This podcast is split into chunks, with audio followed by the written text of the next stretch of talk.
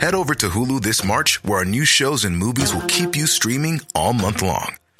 Catch the award winning movie Poor Things, starring Emma Stone, Mark Ruffalo, and Willem Dafoe.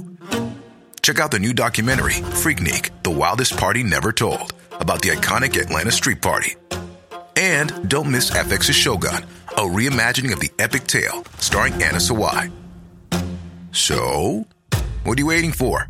Go stream something new on Hulu.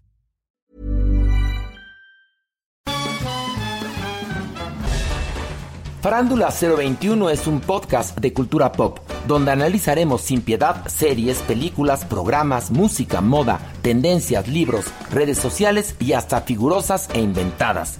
Cada jueves un nuevo episodio, con Horacio Villalobos, Pilar Bolívar, Mauricio Valle, Maniwis, La Supermana, Alejandro Broff, Jeremy Cruz y Mario Lafontaine. Farándula 021, un podcast con periodistas, psiquiatras y vestidas.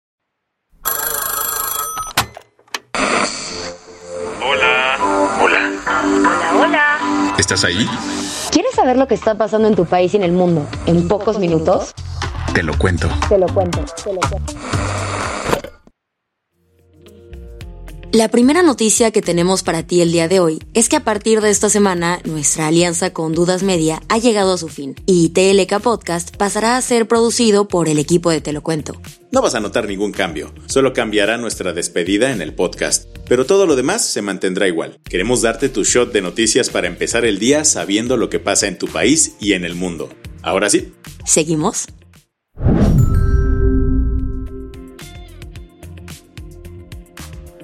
Hoy es martes 2 de mayo de 2023 y estas son las principales noticias del día. Te lo cuento. El viernes pasado todo estaba listo para que el show en la Ciudad de México se viviera en el Zócalo.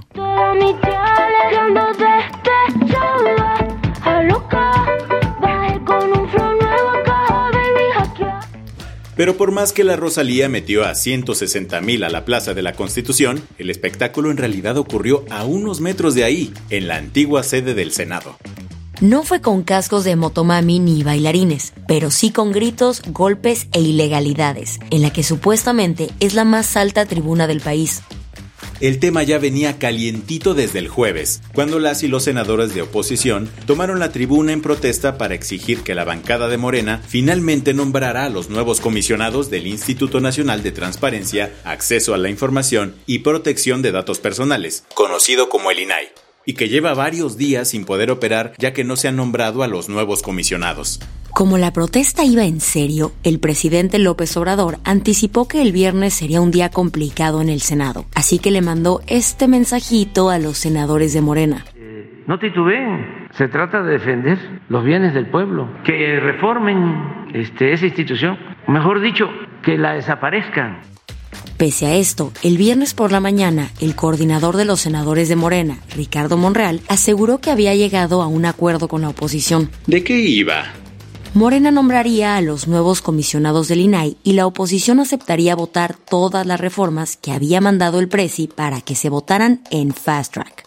Aunque Morena postuló los nombres de los nuevos comisionados, al final los rechazó.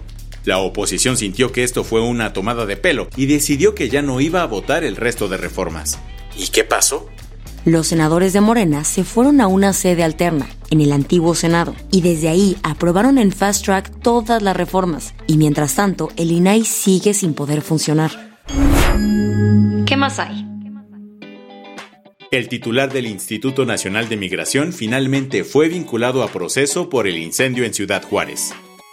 Tras una audiencia de 10 horas, un juez vinculó a proceso al titular del Instituto Nacional de Migración, Francisco Garduño, por el delito de ejercicio indebido del servicio público por la muerte de 40 migrantes en Ciudad Juárez.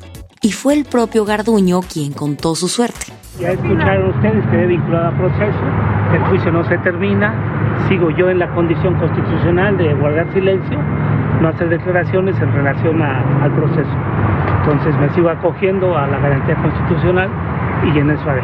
Seguiré trabajando en el Instituto Nacional de Migración mientras no se ordene lo contrario En la primera audiencia se dio a conocer que Garduño fue omiso en vigilar el cumplimiento de siete protocolos, provocando que en la estación migratoria se registrara hacinamiento, falta de agua y de comida, además de que el lugar no tenía sistema contra incendios, salidas de emergencia ni rutas de evacuación.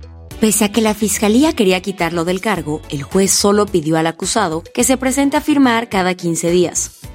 Mientras, en la conferencia mañanera de ayer, López Obrador fue cuestionado sobre el tema. Sin embargo, AMLO se aventó un soy de palo, tengo orejas de pescado y se negó a hablar de la vinculación a proceso de su funcionario. Y de paso, se lanzó otra vez contra la prensa.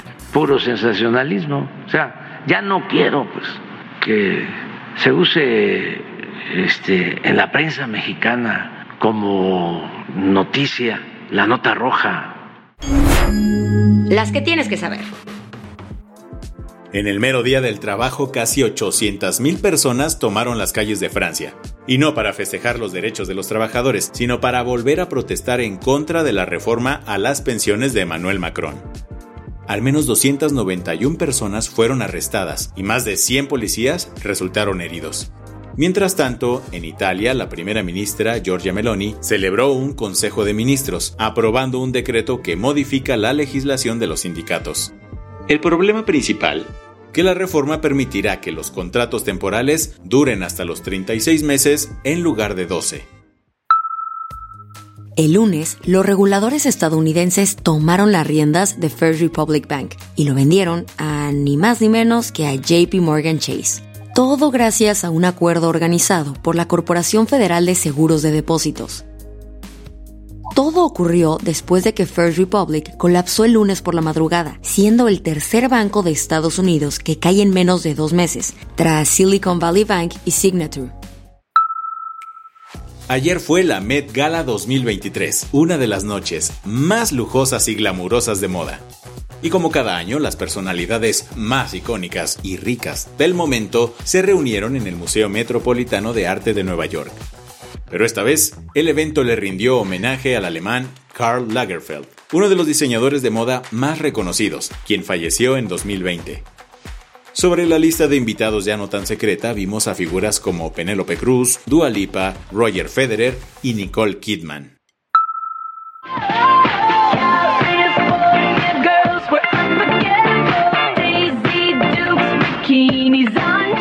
Katy Perry perdió un juicio contra una marca de moda australiana.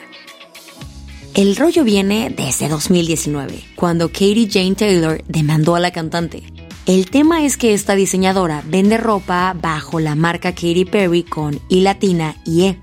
Durante sus conciertos en Australia, la popstar vendió merch bajo el nombre Katy Perry, ignorando el copyright de la marca de ropa. Al final, un tribunal australiano le dio la razón a la diseñadora y en una próxima audiencia se dictaminará la compensación económica que la cantante deberá pagar. La del vaso medio lleno. Dos amigos de Madrid, Sergio Sánchez y Javier Blanco, utilizaron impresoras 3D para fabricar una mano biónica. Y todo para Sara Martín, una amiga de 24 años que nació sin el antebrazo y la mano del lado izquierdo. Mezclando ingeniería con medicina, lograron crear una prótesis de las dos extremidades. Sin embargo, no fue de la nada, pues llevan tres años trabajando en ello. La primera prótesis que desarrollaron era mecánica, pero esta nueva versión es mioeléctrica. O sea, que a través de la electrónica y el uso de electrodos, Sara puede realizar ciertos movimientos de apertura y cierre de la mano. Con esto cerramos las noticias más importantes del día. Yo soy Isabel Suárez. Y yo soy Baltasar Tercero. Gracias por acompañarnos hoy en Te lo cuento. Nos escuchamos mañana. Con tu nuevo shot de noticias. Chao.